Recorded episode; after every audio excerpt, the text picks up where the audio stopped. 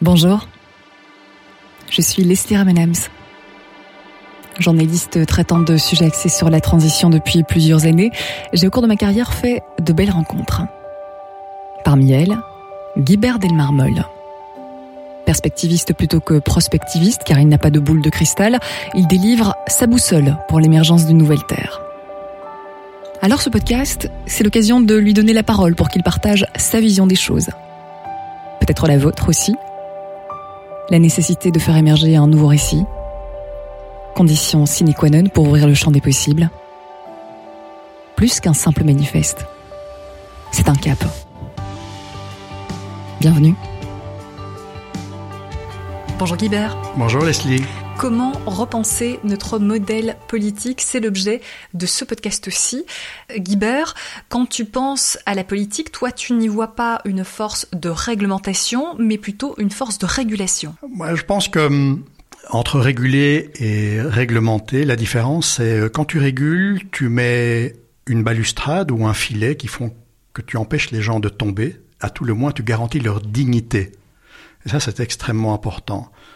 Quand tu réglementes tout, c'est comme si tu mettais un toit au-dessus, et donc les gens ne peuvent pas faire leur photosynthèse grandir. Je pense, moi, que le propre de l'homme, c'est d'être libre, de pouvoir entreprendre là où il est, dans ce qu'il a envie de faire. À trop vouloir réglementer, eh bien, ça devient presque liberticide. C'est assez radical, mais je m'inspire beaucoup des lois du vivant pour euh, essayer de développer une vision macroscopique. Et donc, de mon point de vue, un modèle politique doit être un modèle de régulation et pas de réglementation. Selon toi, il faut redonner le pouvoir aux citoyens?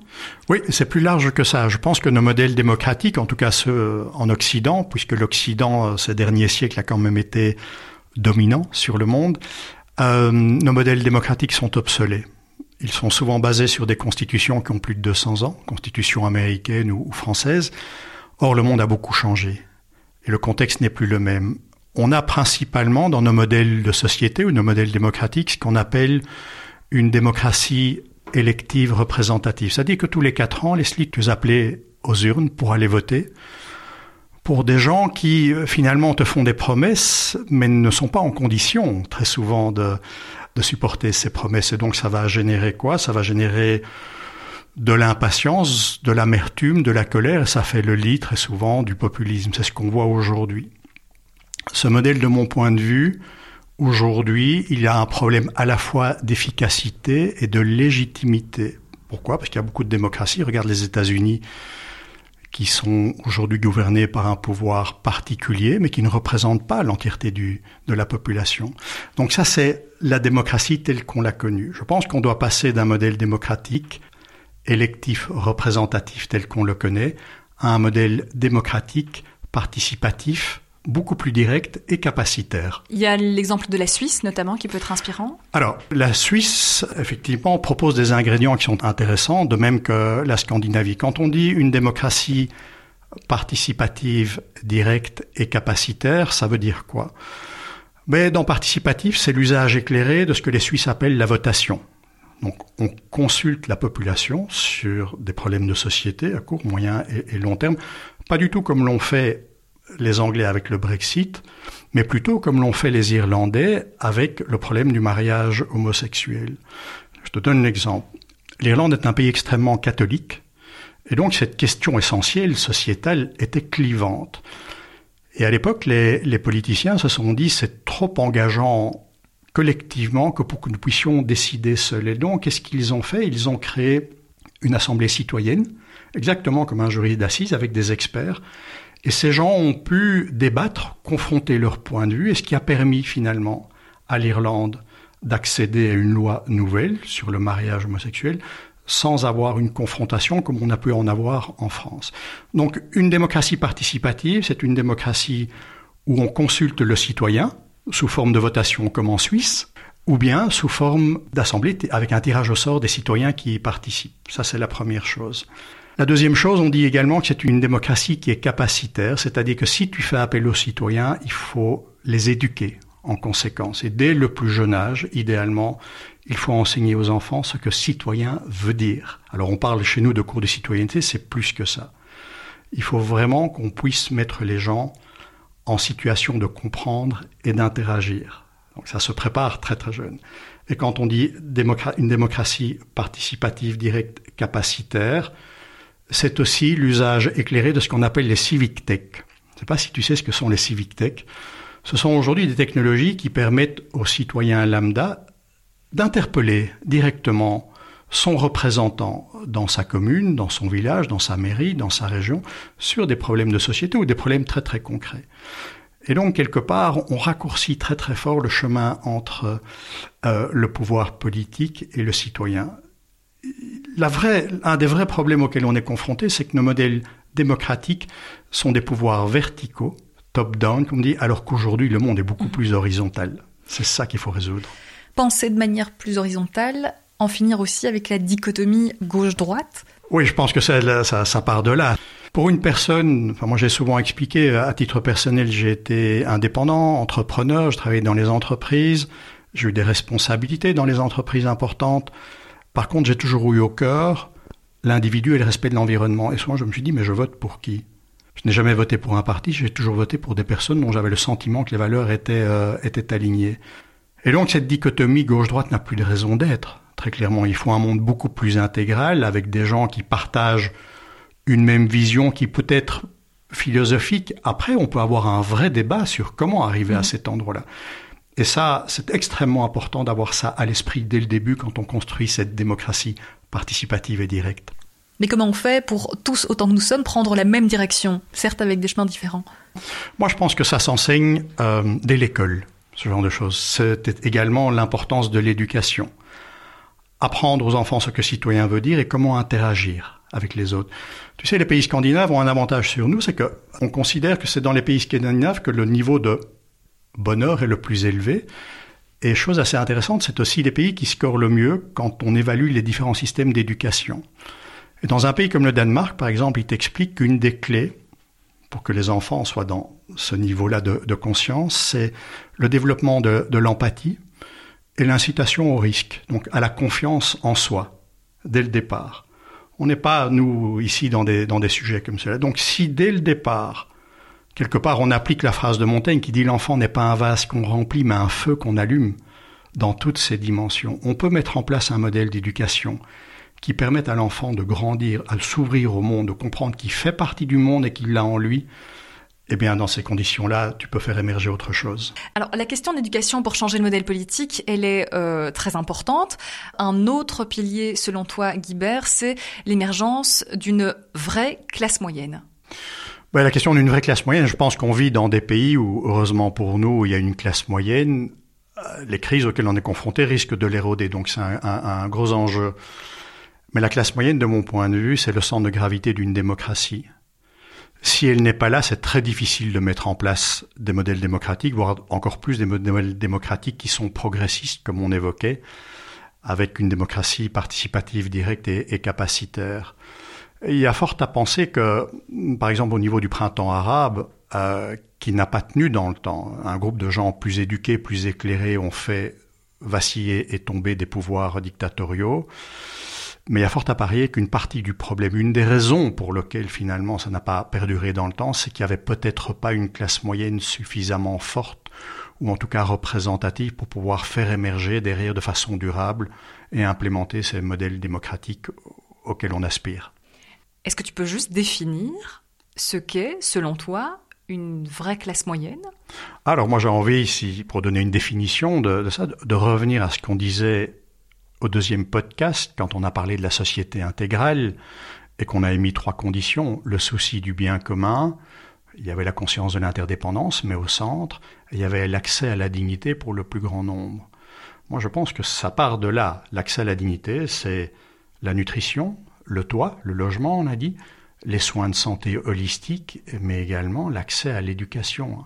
Un système qui enseigne, qui combat l'ignorance et les fausses croyances et qui permettent à tout le monde de s'élever. Dès l'instant où tu as ces modèles-là, à ce moment-là, tu as une vraie classe moyenne qui peut grandir. Ok, donc il y a cette question de la nécessité d'avoir une vraie classe moyenne, la question de l'éducation qui est primordiale. Mais comment est-ce qu'on entame la transition finalement? Est-ce qu'on agit au niveau local ou est-ce qu'il faut repenser finalement la collaboration entre, entre les pays du monde? Alors, moi je pense qu'on doit pousser le pouvoir vers le haut et vers le bas. Le pouvoir politique mhm. et, démocratique. C'est-à-dire que si tu prends le cas de l'Europe, euh, qui, dans ses fondamentaux, est un très beau projet, en tout cas a garanti la paix euh, euh, pendant de, de, longues années, qui s'est un peu perdu ces derniers temps, je crois beaucoup plus dans l'Europe des régions, des territoires, avec beaucoup plus également d'indépendants. Et le fait que cette région, ces territoires puissent, on en parlera dans le modèle économique, développer une autonomie sur les fondamentaux que sont production alimentaire, production énergétique, tout ce qui correspond, tout ce qui supporte la dignité des gens localement. Ceci dit, du sud de la Grèce au nord de la Finlande, il y a des valeurs humaines qui sont les mêmes celles d'ouverture, de, respect, de transparence. Et donc on devrait avoir une Europe, d'abord qui soit au-delà d'une Europe économique et financière, qui soit une vraie Europe sociale également avec un projet, mais sur les grands sujets où les pays sont trop petits pour gérer, eh bien, l'Europe devrait être en charge, en tout cas d'être une voie responsable, même au niveau planétaire, pour pouvoir prendre des décisions au niveau climatique, humanitaire et autres. Et ce qui est vrai au niveau de l'Europe l'est au niveau de la société des nations. Aujourd'hui, mon propos est de dire que je pense que la société des nations été un peu dévoyée on devrait à terme de nouveau avoir une vraie société des nations qu'on pourrait appeler une société du vivant, responsable de tous les règnes à la surface de cette planète et qui puisse prendre des décisions collectives, éclairées pour le bien commun collectif. Et donc une société des nations dans laquelle chaque homme et chaque femme, quel que soit son niveau de pouvoir, aurait aussi quelque chose à dire et euh, aurait une capacité à rayonner oui, quelque part, idéalement, plus tu montes, je n'aime pas le terme monter parce que les choses sont horizontales, mais les gens en tout cas qui représenteraient les territoires, les régions euh, ou les continents dans cette nouvelle société des, nations devraient être plus que jamais des hommes et des femmes soleil, des, des gens alignés qui sont passés de la notion de pouvoir à celle de service avec une vision pour le collectif et à titre individuel qui savent vraiment qui ils sont et pourquoi ils se lèvent le matin. Aujourd'hui, on en arrive à un point, Guibert, où on doit euh, repenser l'histoire parce qu'on a l'impression qu'il y a un nouvel extrême qui a été franchi. Du coup, il faut un petit peu tout remodeler. Oui, ton propos est, très pertinent. En fait, euh, ce sont les extrêmes euh, qui déclenchent les crises. Moi, il y a un penseur américain qui, a beaucoup influencé ma, ma réflexion. Il s'appelle Steve McIntosh. Il a modélisé l'évolution de conscience de l'humanité depuis, depuis des millénaires. Et il dit dans un premier temps, nous étions tribal, chasseurs-cueilleurs, euh, avec une relation à la nature particulière. Et puis on s'est mis à l'agriculture. Et donc euh, à ce moment-là, on est devenu guerrier également, conquérir les terres. Tout ça dure des milliers d'années, bien sûr. Et puis quand les terres ont été conquises, on est devenu conservateur, c'est-à-dire qu'on a créé le concept de nation, de religion également, les principes du vivre ensemble pour garantir la stabilité de, de ce qui existait. Et puis, à partir de la Renaissance, on est devenu moderniste, c'est-à-dire que la raison est revenue, la science et autres, pour comprendre le fonctionnement du monde. Et puis, euh, cette raison, cette science nous a amené peut-être à certains excès qui sont le consumérisme, le fait de construire un monde en silo. Et on a vu à partir des années 60 ce qu'on appelle le postmodernisme, tous ces mouvements euh, qui ont eu lieu en Californie ou mai 68 qui contestaient le pouvoir en place, les excès du système. Et puis ce qu'on voit émerger aujourd'hui, euh, c'est ce que Steve McIntosh appelle le mouvement intégral, les gens qui comprennent qu'en fait, euh, on est même peut-être allé à l'extrême du post-modernisme qui luttait contre l'ancien monde, qui exigeait, euh, dans certains cas, une politique coercitive pour sauver la planète, alors qu'on est un tout et on doit être vivre en symbiose avec les autres. Et chaque fois qu'on a dû changer de système, c'est qu'on était dans une phase d'extrême. C'est-à-dire qu'on a été trop loin dans le modernisme, on a été trop loin dans le conservateur, et peut-être qu'on nous amène doucement trop loin dans le postmodernisme, dans la lutte contre un système, alors qu'on doit émerger dans une symbiose, dans quelque chose de beaucoup plus cohérent, c'est l'intégral. C'est juste accepter ce, ce, qui est. Très clairement, et c'est accepter ce qui est, accepter le monde tel qu'il est, comprendre qu'on a la nature en nous et qu'on fait partie de la nature. Et justement, cette compréhension de la nature, on va l'aborder dans le prochain podcast destiné à l'économie régénératrice. Nous verrons comment, après avoir repensé le modèle démocratique, il est aussi possible de refondre le modèle économique pour garantir la résilience. En finir avec l'épuisement des ressources, l'épuisement de l'homme aussi, dû à une course effrénée et à la pas du gain, qui n'est en fait qu'un moyen. Le sens, lui, est ailleurs. Il se trouve dans la notion d'abondance partagée pour tous les écosystèmes, l'exigence de pensée locale, c'est-à-dire agir agir localement, penser globalement, se dire que toutes les forces en place sont interconnectées, comme pour le modèle politique suggéré aujourd'hui d'ailleurs. Là où la politique peut être abordée comme une force de régulation, l'économie peut elle être considérée comme une force de réalisation, poussant les communautés à redevenir maîtres de leur destin. La mission, c'est la convergence vers le bien commun, la dignité, l'interdépendance, cœur même d'une société intégrale dont on tente d'établir les grandes lignes dans cette boussole. Une utopie, certes, mais pragmatique, car les techniques et les solutions existent déjà.